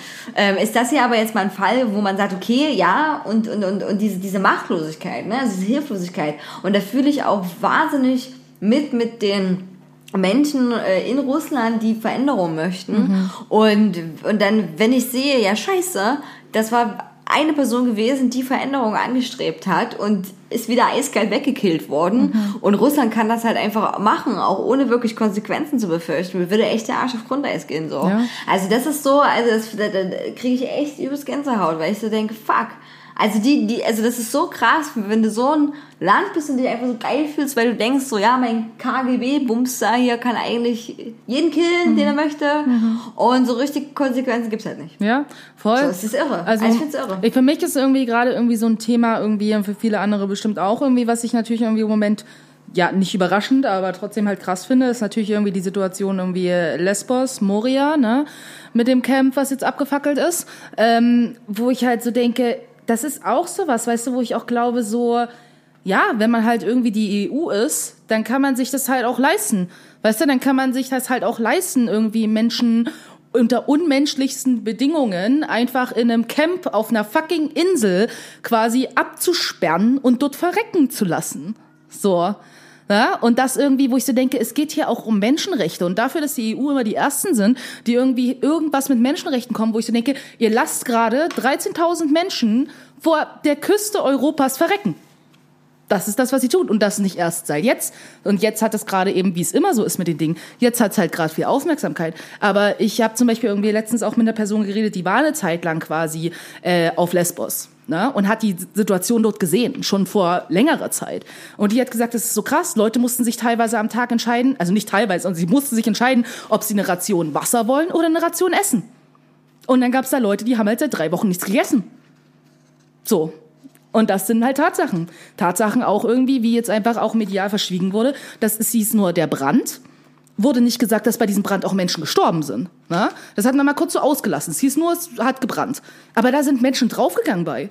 So, genauso wie irgendwie vorher, ein paar Tage vorher, dort erst Covid-19 ausgebrochen ist und man das Lager einfach abgesperrt hat. Weißt du, das sind so Dinge, wo ich so denke, wie kann man, also wie kann man sich das trauen einfach, ne, sich so zu verhalten, sich die EU so zu verhalten und damit durchzukommen. Das finde ich krass. Weißt du, das sind auch so Dinge, wo du denkst, das kann doch nicht wahr sein. Das ist doch nicht eine Welt, in der wir leben können, irgendwie, wo sowas möglich ist. Aber das ist es. Und das ist immer wieder, weil es zeigt Ja, am Ende, es geht um Macht. So. Ja, klar. Und, äh, und äh, wie soll ich das sagen? Ja, um Macht, um, um Symbolik irgendwie. Und, ähm, und es wird, ja, und das ist auch Politik. Die anderen Länder da auf dieser Welt, keine Ahnung, Russland sagt ja auch nicht, ob böse ist, die böse EU. Ganz im Gegenteil. Nee. Und äh, da werden halt viele Sachen, ja, so wegtoleriert. Nee, gar keine Frage. Das ist, äh, es ist auch jetzt immer noch, also so irre, ähm, die Anzahl, wo man jetzt ist, so, ja, okay, dann nehmen wir halt mal ein paar auf. Lächerlich. Das ist einfach absurd. Lächerlich. Also das, darüber brauchen wir nicht uns nicht drüber uns unterhalten. Das ist, ähm, das ist einfach nur ja. Ja, die EU sollte sich schämen. Sie sollte sich schämen einfach. Ja. So, weil das ist überhaupt, dass, sie, dass auch Länder wie Deutschland sich, also sich trauen, sowas wie Lager, ne? Lager ist ja der böse Begriff, ein Lager quasi zu haben, in dem man Menschen einfach verrecken lässt. So, das finde ich schon krass. Und sich dann einfach weigert, äh, Leute aufzunehmen sondern zu sagen, wir bauen einfach ein neues Camp und wir nehmen hier mal so ein paar wenige unbegleitete minderjährige Flüchtlinge auf. Aber das war's dann. Das ist doch wie irgendwie während Corona es auch schon so war, wo es hieß, ja, wir nehmen mal vier Leute auf.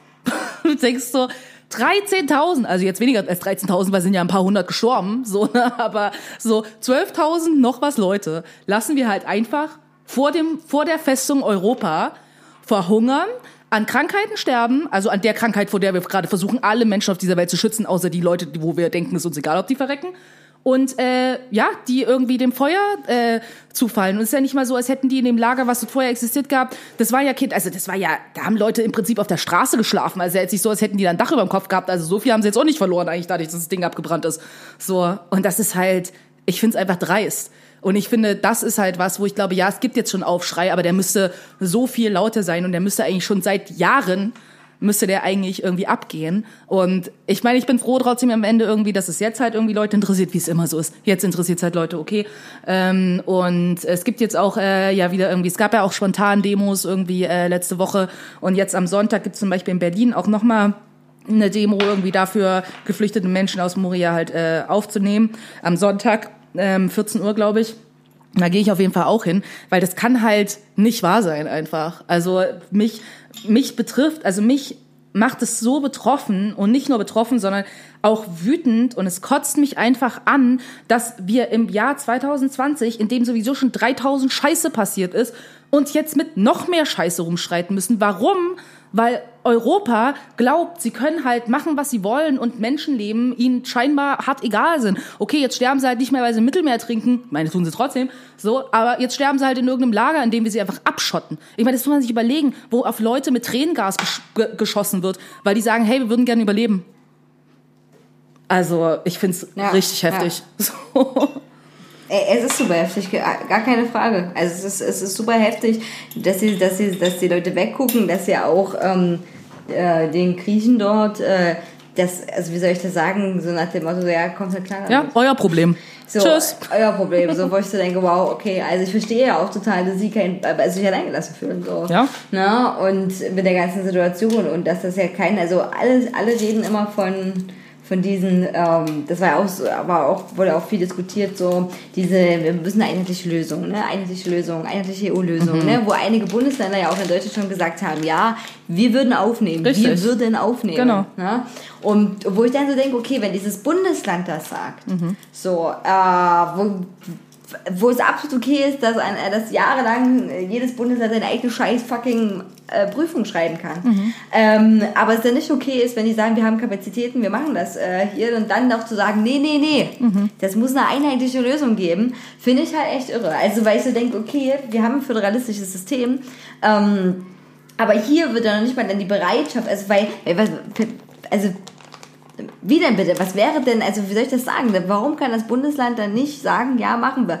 Die müssen doch dann auch mit ihrer Kommunalpolitik und alles da klarkommen und das machen. Also, ne, die, die Kommunen sind doch eh immer schon für viele Dinge einzelverantwortlich, ne, und werden vom Bund da auch bei vielen Sachen auch alleine gelassen. Richtig. Und wenn es aber eine positive Sache ist und die Kommunen sagen, ja, wir würden jetzt gerne, ne, da einspringen, äh, und dann sagen die, nö, wir brauchen eine ganz einheitliche Lösung. Das ist wirklich absurd. Also da, muss ich echt sagen, da, hört es bei mir total auf. Und das ist, und ähm, da kriegen wir vielleicht so ein bisschen den Bogen auch, eine Form von ganz schlimmer äh, politischer Bürokratismus, Berechnung, was weiß ich nicht alles, was halt echt irre ist. Was Ja. halt, also wo ich so denke, okay, krass, das, äh, das ist, ist wirklich, also das fand ich auch so interessant damals auch, ähm, wo ähm, Flüchtlinge ein ganz großes Thema noch waren mit, ne, war die Flüchtlingswelle da und das und jenes alles gelesen, aber wo danach Leute berichtet haben, dass äh, äh, sie auch da, ähm, ja, wie soll ich sagen, äh, Flüchtlinge aufgenommen in den Kommunen und gerade in diese ländlichen Regionen und da auch sehr viele positive Berichte da waren, nach dem Motto, da war wieder Leben da, da waren wieder Menschen da. Es hat, also ne, das ist immer so, das wird immer alles so mit negativ total belastet, also alles komplett. Immer, äh, sehr oft, dass sich da einer weniger Artikel war, wo auch Stimmen da waren, die positiv waren und voll vor Ort. Ne? Also wirklich von Menschen, die damit zu tun hatten mit dieser Problematik. Und wenn das jetzt wieder so wäre, dass die Kommunen sagen, wir haben Platz, wir, wir können das stemmen, wir können das machen, wir wollen das machen und dann nicht dürfen. Ja. Das ist für mich Na klar. Äh, wirklich Und es, absurd. es ist ja easy. Ich habe heute erst äh, was gelesen, irgendwie, dass wenn man quasi alle, also wenn Deutschland alleine alle geflüchteten Menschen irgendwie auf Moria aufnehmen würde, dann würden wir gerade mal 0,5 Prozent des derzeitigen Wohnungsleerstandes würde dafür draufgehen. 0,5 Prozent. Ja? Also so viel Wohnungsleerstand haben wir halt auch einfach mal. Das wäre möglich. Das wäre easy möglich. Es, wär, es würde niemandem wehtun, das zu tun. Aber es geht ums Prinzip. Ja? Es geht ums Prinzip und klar, Bürokratie spielt halt immer eine Riesenrolle. Und ich meine, ich muss ja mal sagen, ähm, durch meinen Job in der sozialen Arbeit habe ich ja relativ viel mit Bürokratie zu tun, also auch mit staatlicher und einer städtischer Bürokratie. Und ich habe äh, letztens irgendwie erst äh, zu einer Kollegin von mir gesagt, irgendwie, dass ich so einen kleinen Bürokratiefetisch habe. Deswegen habe ich mich auch so ein bisschen auf das Thema heute gefreut, weil ich habe durchaus so einen kleinen Fetisch, weil ich das so absurd finde, dass ich, also ich finde es schon fast äh, amüsant, muss mal so auszudrücken. Und ähm, ich habe halt einfach, äh, warte mal ganz kurz, ähm, ich habe so viel Erfahrung mit Ämtern gemacht, die so absurd auf einem Level waren, dass ich dachte, krass, das müsste man eigentlich öffentlich machen, um mal zu zeigen, wie verrückt das alles ist. Weil Bürokratie, habe ich gelernt, existiert nur aus dem Grund, um Bürokratie zu haben. Weißt du, natürlich auch aus Gründen, um Menschen zu diskriminieren und bla bla bla. Aber in erster Linie ist Bürokratie ein sich selbst erhaltendes System. So. Und es ist so absurd, wenn du diesen ganzen Bürokratiescheiß, den du zum großen Teil nicht brauchst, abschaffen würdest. Also rein aus kapitalistischer Sicht würdest du so viel Geld sparen. Also Deutschland würde so viel Geld sparen, wenn man den ganzen Scheiß abschafft. So. Aber stattdessen ballert man richtig viel Kohle in Bürokratie, die komplett sinnlos ist. Also ich, für mich ist das, also für mich ist das faszinierend. Weißt du? Ja, es ist, es ist, also es ist auch teilweise so absurd und so äh, hirnrissig so. Also das ist, äh, ich äh, meine, ich kenne vor allem meine Bürokratie bei der Krankenkasse natürlich so. Und ähm, ich arbeite in einem Bereich, der quasi nur dafür da ist, damit man sich Geld zwischen Trägern hin und her schiebt. Und damit man ganz lang darüber redet, wer im Prinzip Recht hat. Ja. Und das könnte man mit gewissen Dingen sehr vereinfachen. Und ich denke, wenn man die Nulllinie ziehen würde, die Nullbilanz, äh, hätten alle gleich viel geblutet. So. Aber, naja, gut. äh, nö. Äh, wird nicht gemacht, ja, genau. Wird nicht gemacht, weil das muss, muss äh, ganz strikt irgendwie, keine Ahnung, getrennt werden. Also es wird, also man kann ja auch aus einer einfachen Fallproblematik unwahrscheinlich viel komplizierte Dinge machen. Natürlich. So, ne? Und, und äh, was wir auch mal Arbeitsanleitungen haben und das und jenes und, und es gibt so bürokratische Sachen, wo ich immer denke, die machen für mich in gewisser Weise schon Sinn. Mhm. Und die sind auch tatsächlich gut für die Menschen. Ne? Dass, dass du quasi ähm, einen äh, öffentliche Institution, wie auch immer, oder jemand, der einen sogenannten Bescheid erstellt, dann kannst du dagegen Widerspruch einlegen. Ne? Das ist ja auch gut, dass du dann sagst, nee, der Entscheidung nicht, dann hast du zwar Widerspruchsfristen, die sind aber, finde ich, ganz okay. Und äh, ne, dann kann die andere Stelle, dann muss dann auch wieder darauf reagieren und so und so weiter und so weiter. Ne? Es gibt ja auch Sachen, die so sind, okay, es werden sich Leute streiten innerhalb der Bürokratie, deswegen müssen wir irgendwie auch sicherstellen, dass wir das hinkriegen. Ja. Aber es gibt natürlich auch, vor allem bevor das aber eigentlich passiert, so, so viele Hürden für so Mhm. viele Dinge und so viel Mist, wo ich dann auch mal so denke, wow, okay. Ja, es ist komplett das ist, bescheuert. Das ist echt krass. Ja, und es ist ja auch einfach so, dass ne, es ist auch immer so, dass ich glaube, diese Fristen und so, die existieren, die machen sicherlich Sinn. Und klar, dann kann man sich drüber streiten, aber in der Zeit müssen ja Menschen irgendwie weiterleben. Ne? Und wenn ich mir gerade, also ich habe ja so eine, für Leute, die das auch noch nicht wissen, ich habe das schon vielen Leuten erzählt, ich habe ja so eine Liste. ich habe eine Liste von Ämtern, die, falls ich irgendwann nicht mehr in der sozialen Arbeit arbeite, was hoffentlich irgendwann der Fall ist, ähm, habe ich äh, zwei Ziele in meinem Leben. Also wenn ich reich und berühmt bin, so und viel Geld habe in erster Linie, dass ich entweder einfach sage, okay, ist mir alles egal, ich nie, mir, nie wieder will irgendein Mensch von mir ein Führungszeugnis sehen und dann will ich einfach mir so im Internet angucken, wie man eine Brandbombe baut. Und dann will ich mal ein paar Ämter, weißt du, können meinetwegen einfach abfackeln. Also nicht, während der Leute drin sind, natürlich nachts, ne? Aber wo ich mir denke, so auf der Abschlussliste sind auf jeden Fall Jobcenter, Finanzamt und Jugendamt. Das sind die drei, die ganz oben stehen. Ausländerbehörde kommt auf jeden Fall auch, aber die drei habe ich richtig gefressen, weißt du? Und wo ich denke, die sollten einfach nur vernichtet werden, weil das sind einfach nur Dinge, die tun mehr Schlechtes, als sie Gutes tun, meiner Meinung nach. Es ist einfach nur eine Katastrophe.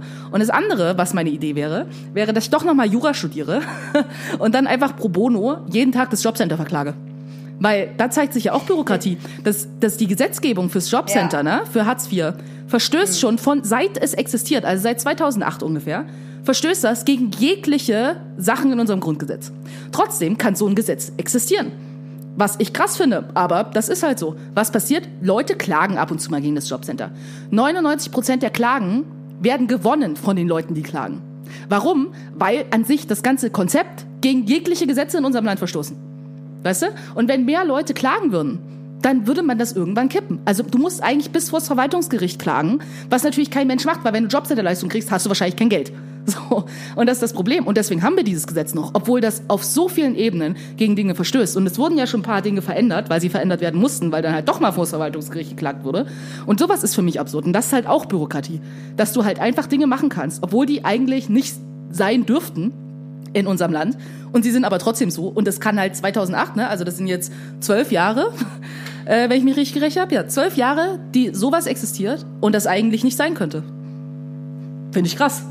Ja, So. absolut, absolut. Und es ist äh, und äh, das existiert auch so lange, weil bei ganz vielen bürokratischen Sachen, auch egal, egal wa- was das, was es ist, was es geht, existieren die Dinge auch einfach immer so, weil das wurde mal so beschlossen, es wurde mal so gemacht und bis eine neue Lösung da wäre, wird einfach ewig diskutiert.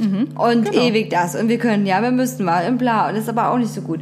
Und, und die ganze Zeit, und das kenne ich auch in meinem Beruf permanent, es gibt, also du hast ja dieses Sozial Sozialgesetzbuch, ähm, wo im Prinzip alle ne, Träger da drin sind. Auch das alles, was mit ähm, äh, Arbeitslosengeld etc., du kennst ja besser als ich, zusammenhängt. Und äh, dann hast du immer so diesen ganzen Gesetzbüchern sogenannte Rundschreiben. Und diese Rundschreiben, da haben mal Träger sich geeinigt oder was auch immer. Und dass man das aber anders auslegt oder das noch passiert, was eigentlich in der Gesetzeslücke da drin ist oder nicht drin ist, boah, ein süßer Hickhack. Ja. Also es ist wirklich der reine Wahnsinn. Ich erinnere auch damals nur noch daran, das war auch so ein bürokratischer Nonsens, die sogenannte Praxisgebühr. Also falls das Leute noch wissen, äh, man musste früher mal 10 Euro im Quartal sa- zahlen, Genau. wenn man zum Arzt gegangen Ja, ist. ja. Ähm, und es war irre. Also wir, also das war, ähm, das war absurd gewesen, weil das war so eine Sache. Der der Gedanke ist immer daran. Deswegen gibt's auch Zuzahlungen, dass man natürlich die Leute in gewisser Weise beteiligt, so ne, an diesen. Also das, das ist halt auch so absurd, ne? Die sollen ein Gefühl dafür bekommen, dass das nicht umsonst ist. So, also das ist, ich erkläre nur, dass das der Hintergedanke ist, ne? So, ähm, weil die Zuzahlungen sind ja auch hart begrenzt, ne? So, und ähm, wenn man zur Physio geht oder Medikamente etc. Wenn man unter einem gewissen Einkommen fällt, dann äh, kann man sich davon befreien lassen. Das kennen ja auch viele Genau. Zusagungsbefreiungen. Genau. Und ähm, aber das Praxisgebühr war auch mit diesen Gedanken wurde die erhoben. Ne? Und aber im Prinzip, und deswegen wurde ja wieder abgeschafft, war der ganze Verwaltungsaufwand, den alle damit hatten, alle Arztpraxen, ja, alle Krankenhäuser, alles, also alle, die damit zu tun hatten und dann auch letztendlich die Krankenkassen, die die Abrechnung machen, viel, viel, viel größer als, also, der war ganz schlimm gewesen. Weil natürlich viele Leute nicht bezahlt hatten, weil natürlich die Leute dann wieder Stress hatten mit Ausstellen, mit Abbuchen, alles mögliche, ist ganz furchtbar. Ja. Und ähm, so denke ich mir ganz oft auch bei diesen Zuzahlungen, bei diesem Kram, weil es geht immer nur darum, und das ist ja auch Bürokratie, es geht darum, dass man einen Satz oder einen Grundsatz, was auch immer, wie absurd er ist, der mal beschlossen wurde, umsetzt, obwohl er irre ist. Ne? Also wie du es auch schon gesagt hast, mit Hartz IV oder mit Leistungen vom Jobcenter. Also jeder weiß eigentlich, das ist dämlich irgendwie, aber Ja. wir haben jetzt nichts anderes. Und äh, laut Gesetzgebung ist das irgendwie, also ne, oder ist das jetzt halt so und, und dann wird halt so weitergemacht. Ne? Und auch mit diesen Zuzahlungen. Ich sehe das auch kritisch. Ich denke auch immer, genau wie man meine Abteilung abschaffen könnte, wenn sich beide Träger darauf einigen wird, Berufsgenossenschaften und Krankenkassen. Alles klar, wir haben beide mal in die Scheiße gefasst, es ist okay zick, ne? So, aber das machen die niemals. Und, äh, und genauso ist es auch bei den Zuzahlungen, ne? Das ist auch eine finanzielle Belastung natürlich für viele Menschen oder zum Beispiel viele, die gerade nicht über diese Einkommensgrenze da oder, ne? Oder da, äh, hin, äh, da drüber hinauskommen, wie auch immer, ist auch egal. Und, ähm, ja, weiß ich nicht, für 10 Euro kannst du dir halt schon wieder was anderes Ja. kaufen in deinem Leben. Und wo ich so denke, was aber hin- hinausläuft, und das ist ja dieses Absurde, das wirst du ja auch bestätigen, was beim Jobcenter oder so angeht. Ähm, wenn Leute diese Zuzahlung ja zum Beispiel nicht bezahlen können, dann geht das ja diese bürokratischen Schritte weiter. Ne? genau. Dann wird wieder Mahnung geschrieben, dann landet das bei Leuten für 20 Euro, 40 Euro, weiß weiß ich nicht. Da, dann ne, geht das wieder weiter. Oder für mich ist für 100 Euro. So, und jedes Mal, wenn ich als Sachbearbeiter Akten anfasse oder Akten Dinge mache, und egal wo, kostet das Geld und Stundenlohn. So, ne? Also diese, diese, diese, was in der, was in der privaten Wirtschaft, so, ne? Da ist es zum Beispiel auch interessant, die Bürokratie verbindest du automatisch mit Beamtentum. Ne? Automatisch mit öffentlichen Stellen. Bürokratie verbindest du nicht unbedingt, äh, weiß ich nicht, wenn du bei Startup-Unternehmen, ne? Richtig. So, weil die ja unbürokratisch funktionieren, weil Genau. die unbürokratisch funktionieren müssen und wollen, weil die Wirtschaftlichkeit geboten ist. Und, und hier jegliche, und das ist ja das Wesen der Bürokratie, die verstößt gegen jegliche Form der Wirtschaftlichkeit. Ja.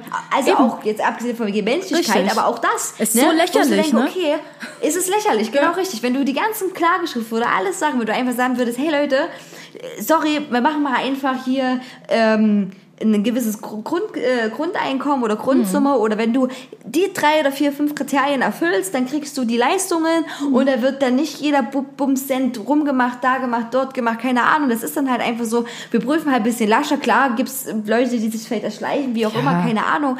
Aber, aber das, aber das Ersparte, Ersparte wäre mein Kopf immer noch viel größer. Ist auch so. Als all diese Jobcenter zu bezahlen, als all diese Richtig. Klagen zu Es bezahlen, ist als all so. Es ist kompletter Schwachsinn. Und, und was ich so faszinierend daran finde, ist halt wirklich, das, also das ist aus kapitalistischer Sicht, macht es keinen Sinn. Also der Staat ist bereit, Geld zu bezahlen, um Leute zu schikanieren für nix. Also der hat ja dadurch nicht mehr. Also ich, die, die Idee ist ja genau das, was du sagst. Okay, aber dann würden Leute vielleicht Leistungen erschleichen. Aber ich bin auch der Meinung, das würde bestimmt passieren. Aber das, was du dadurch trotzdem sparen würdest, wenn du den Rest einfach abschaffst, das wäre immer noch mehr. Also weißt du, das ist so, da geht es einfach nur ums Prinzip und dann geht es darum, Leute zu schikanieren. For no reason, weil man dadurch kein Geld spart und weil dieser Staat dadurch nicht irgendwie mehr Geld hat und Steuergelder veruntreut werden. Bullshit, weißt du, im Endeffekt irgendwie würden wir trotzdem sparen. Ich hatte erst die Diskussion mit meinen Eltern über das bedingungslose Grundeinkommen. Ja? Und mein Vater war der Meinung, na ja, aber dann würden ja Leute nicht mehr einarbeiten, dann würden sie nicht mehr so viel Steuern zahlen, dann würde ja bla bla bla und dann hätte man am Ende weniger Geld. Ich so, Papa, ist dir klar, wie viel Geld in Bürokratie allein für das Jobcenter äh, reingeht. Wenn du überlegst, jede Person, die da arbeitet, das sind eine Menge Leute, die du bezahlen musst, die Häuser, die du unterhalten musst. Weißt du, wie viele Jobcenter es allein in Deutschland gibt? Eine Menge, weil wenn du in, allein in Berlin gibt's zehn. Weißt du? So. Und wenn du das über das ganze Land verteilt, dir die Jobcenter anguckst, wie viele das sind, wie viel Geld, da gehen Milliarden jedes Jahr rein. Multimilliarden Euro gehen da rein. Kann mir doch keiner erzählen, dass wenn du einfach ein Grundeinkommen machen würdest, dass das mehr wäre. Weißt du? Das kann mir doch keiner erzählen. Nee, das ist kann, Bullshit. Kann, kann mir auch keiner So. erzählen. Ja, ich, ich weiß, ich, finde das auch irre so, weil, weil, weil diese ganzen Sachen, also, ne, ich meine, ähm, also wie, wie hoch, äh, also wie hoch ist der Leistungssatz für Hartz IV, wie man sagt? Ja, äh, momentan glaube ich bei 480 Euro. 480 Euro. Ähm, und dann übernehmen die Miete noch, ne? Genau. Miete, äh, Krankenkasse wird natürlich irgendwie bezahlt und so eine Sachen. Ne? Also im Endeffekt kommst du dann Gut. meistens raus, vielleicht bei so 700 Euro. 700 Euro, alles klar. Gehen wir von 700 Euro aus. Ne? Rechnet man das jetzt mal im Monat, äh, also hoch fürs Jahr. Ne? Sind wir bei 12 Monaten, sind wir bei 10 Monaten 7000, dann sind wir bei äh, 8400 Euro. 8400 Euro, ne? die man einer Person gibt, so. Ist ein Witz in der freien Marktwirtschaft Richtig. zum Beispiel. Ne? Also 8.400 Euro ist halt echt ein Scheiß. Also 8.400 Euro werden für so viel Zeug so viel schneller rausgekloppt.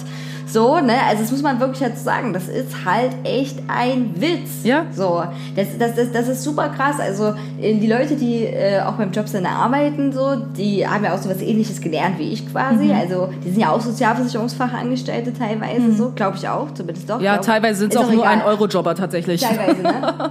Ja, wa- was auch krass ist, ne? Mhm. Egal, auf jeden Fall, äh, weil es ja diese Säulen der Sozialversicherung sind eigentlich ja. Und ähm, genau.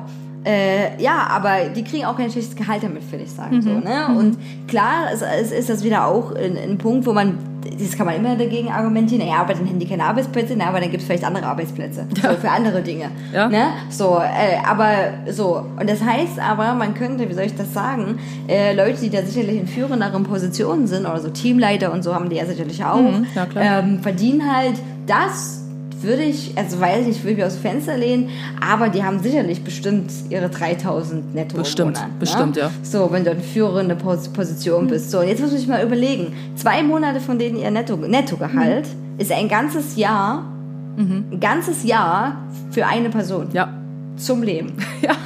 Und so könnte man das halt immer weiterdenken, ne? Die Gebäude kosten Geld, die Miete, Verwaltungskosten, Richtig. Porto, Papier. Und das sind also Kleinkosten, Papier vor aber die ballern sich Oh so Gott. unwahrscheinlich zusammen. Also so, eine- so eine Menge ist das Ja. dann. Ne? Also man so irgendwie, wo, wo ich ja auch denke, okay, alleine nur das, abgesehen von den Klagen, abgesehen davon, dass die Gerichte eh genug zu tun haben Mhm. mit Sagen, abgesehen davon, abgesehen von Arbeitsstunden, Arbeitszeit und so weiter und so weiter, äh, denke ich das auch. Und, und was heißt mit den, keine Steuern oder Einnahmen oder irgendwas Mhm. so, ne? Also ich bin auch sehr felsenfest davon überzeugt, dass bei diesen äh, Grundeinkommen, ne? Und selbst wenn das Grundeinkommen äh, die also alleine nur, alleine nur, wenn wir uns mal das vorstellen würden. Wir würden sagen, ähm, wir nennen es nicht mehr, es gibt nicht mehr Hartz IV, ne? sondern es gibt ein Grundeinkommen für Menschen, die in schwierigen Situationen sind. So.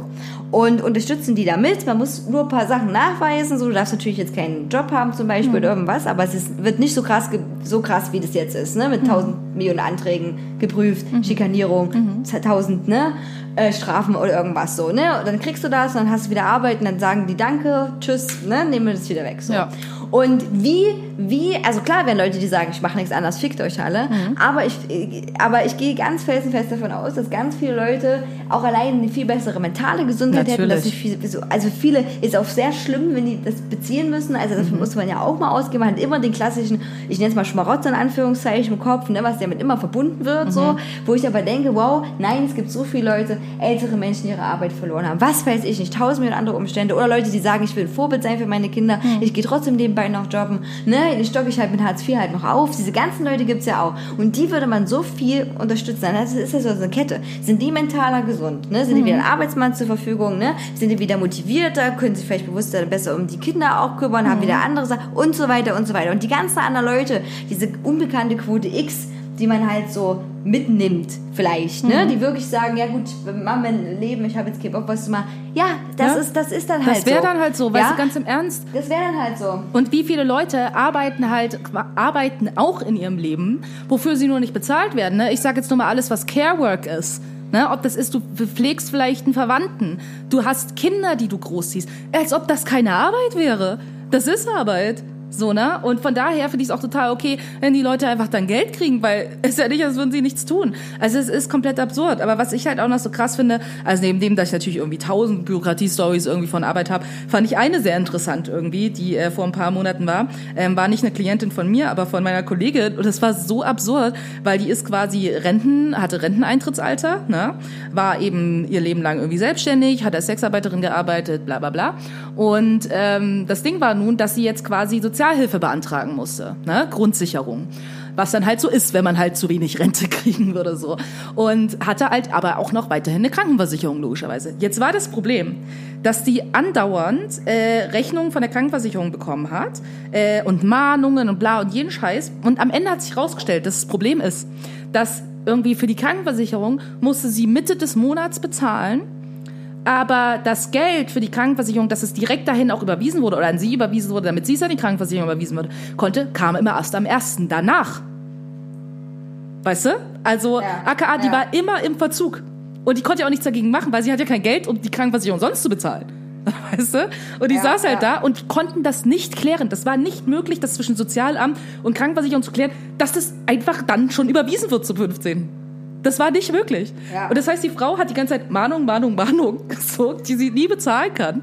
So, weil das Sozialamt zu blöd ist, einfach das Geld am 15 zu überweisen. Bürokratie, weil das halt nicht geht. Ja, genau, weil, weil das halt nicht geht. Ja, richtig. Ja, und das stimmt, das ist absurd. Du, du machst den Leuten da Arbeit, du, diese Frau ist eine Belastung. Voll. Ähm, ne, jedes Mal. Und, und im Prinzip würdest du ja das, das Geld zahlen. Ähm, ja, aber genau, Bürokratie, Bürokratie sind auch Hürden, die man einfach umgehen könnte. Aber äh, nö, das halt nicht macht. So, ne? Also das ist, das ist wirklich, äh, wirklich krass. Vielleicht können wir auch dann nächstes Mal noch mit ein paar Bürokratie-Stories ähm, aufwarten. Gerne. So, was, die ganze, äh, was diese ganze Bürokratie-Sache angeht. Ich bin auch, ich bin auch super froh. Ähm, ich meine auch jegliche Bürokratie, weil ich eh genug im Job habe, auch privat. Ähm, für mein Studium hatte ich ja auch mal überlegt, mit noch BAföG beantragen oder nicht. Wäre auch schwierig geworden, irgendwie wegen den Geld und Rücklagen und weil man irgendwie sehr viele Jahre Arbeit ja doch äh, ein bisschen was gespart hat. Ähm, ja, aber was ich immer so gehört habe von diesen Ämtern zum Beispiel auch, ne, die ja junge Leute unterstützen sollten, die studieren möchten und eine gewisse Bildungsgleichheit schaffen sollen, ähm, waren einfach äh, Horror Ja. pur. ähm, so dass man denkt, okay, ich würde vermeide alles, äh, um zum BAföG-Amt zu gehen. Und da denke ich, da würde ich gerne einfach äh, äh, wirklich gerne mal Leute dahin lassen, die in der Privatwirtschaft arbeiten, die Unternehmen gut und effizient führen, gibt's ja einige davon, und einfach mal sagen, hier, bitte ist das BAföG-Amt, bitte hier ist Jobcenter, alle klar, Leute, komplette Umstrukturierung. So, und ähm, ja, richtig. Und es ist wirklich so, also für mich ist eine der bürokratischsten und traurigsten Stelle das Zollamt. So, wenn ich, äh, äh, also hier in Dresden auch, man das abholt, das ist wirklich das Klassische, da sind Beamten und die müssen jetzt auf Lebenszeit, das ist auch so irre, ne? Als Beamter gehörst du den Staat, bist auf Lebenszeit. Und äh, bist ja irgendwie auch, äh, hast ja eigene Pension, eigene Absicherung irgendwie auch und, und bist ja so weisungsgebunden und hörig. Also schon krass, verkaufst du deine Seele auch als Beamter, ne? Ja. Und ähm, genau, und dann werden einfach die Beamten dann so hingeschickt zum Sterben immer so da beim, beim Zollamt. So. Das ist alles traurig, vergilbte Poster, vergilbte Akten und so, ne? Also so richtig, wie man sich die typische Behörde so vorstellt. Ja, ist in Berlin auch so. Äh, oh ja, oder du kennst das. So, jeder kennt wahrscheinlich solche Behörden. Okay, wir sind äh, jetzt schon leider wieder am Ende angekommen und bei dem äh, unbürokratischen Musiktipps. Den unbürokratischen Musiktipps, das finde ich super. Genau, weil das könnt ihr einfach äh, äh, irgendwo eurer Wahl nach äh, googeln, Spotify, keine Ahnung, und dann findet ihr das schon. Also super unbürokratisch. Oder auf unserer Playlist. Hauptsache mein Kadenzen, wo ich immer noch den Link nochmal teilen muss. Und wenn ihr den Link habt, dann teilt ihn bitte anderen Leuten, weil je mehr Follower man hat, kann man, also können andere Spotify-User das überhaupt finden. Genau, richtig. Ähm, Soll ich mal anfangen? ja. Genau, also ich habe heute ähm, eine neue Single von Landy Hecht. Das ist die äh, Sängerin von, also Sängerin und äh, Bassistin, nee, Gitarristin mittlerweile, äh, von Muncie Girls. Äh, ist ein bisschen schwierig, äh, wie man das schreibt. ne? Es ist wie Lande, also L-A-N-D-E und dann Hecht ist H-E-K-T. Und genau, der Song heißt Whiskey. Und genau, das kommt nämlich, also sie bringt jetzt irgendwie ein Album raus, irgendwie Anfang nächsten Jahres und das ist irgendwie so die erste Single und das finde ich cool. Und dann habe ich in letzter Zeit mal wieder zum Thema äh, Deutschrap, weil wir schon so drüber geredet haben, habe ich mal wieder so ein bisschen Haftbefehl gehört. nach langer Zeit und dachte so, komm, lass mal irgendwie noch ein bisschen Haftbefehl raus. Und äh, da nehmen wir mal, genau, vom Album Russisch Roulette, nehmen wir Lass die Affen aus dem Zoo. Finde ich ein geiler Song. Alles klar. Okay, ähm, ich habe heute eine, äh, ja, ähm, ein Klassiker, The Safety Dance, Man Without Heads, äh, äh, den ich immer mal wieder gerne höre, äh, immer wieder seit Jahren. Und dann einen neueren, äh, Katy Perry, die ist ja schwanger, was ganz offensichtlich ist. Und ich habe das Gefühl, dass sie und ihre Agentur gerade massig Videos droppen müssen, irgendwie, um sie noch zu promoten, bevor sie bisschen verschwindet, weil sie Zeit mit ihrem Kind verbringen will. und äh, deswegen droppt die ganz viele Videos. Ich habe ja so einen heimlichen Pop-Film so. Und äh, der Song Harleys in Hawaii. Und ich finde, das ist ein totaler Ohrwurm irgendwann. Und ich fand den erst überhaupt gar nicht gut. Du kennst das vielleicht auch solche Songs, ne? Die man hört und denkt so, ah, nee, das ist nicht so gut. Und dann hörst du nochmal und nochmal und dann denkst du, oh, ja, ja. Und auf einmal hört man Dauerschleife und man denkt so, okay, wie konnte das passieren? Und das ist so ein Song. Super cool. Ähm, ich würde noch kurz äh, zwei Podcast-Empfehlungen äh, raushauen. Und zwar ähm, zwei neue Podcasts, die ich jetzt erst in den letzten Tagen gefunden habe. Der eine ist ähm, The Queers to the Front Podcast. Also Queers to the Front ist so eine queere Booking-Agentur quasi. Und genau, die haben jetzt äh, ihren eigenen Podcast, was ziemlich cool ist.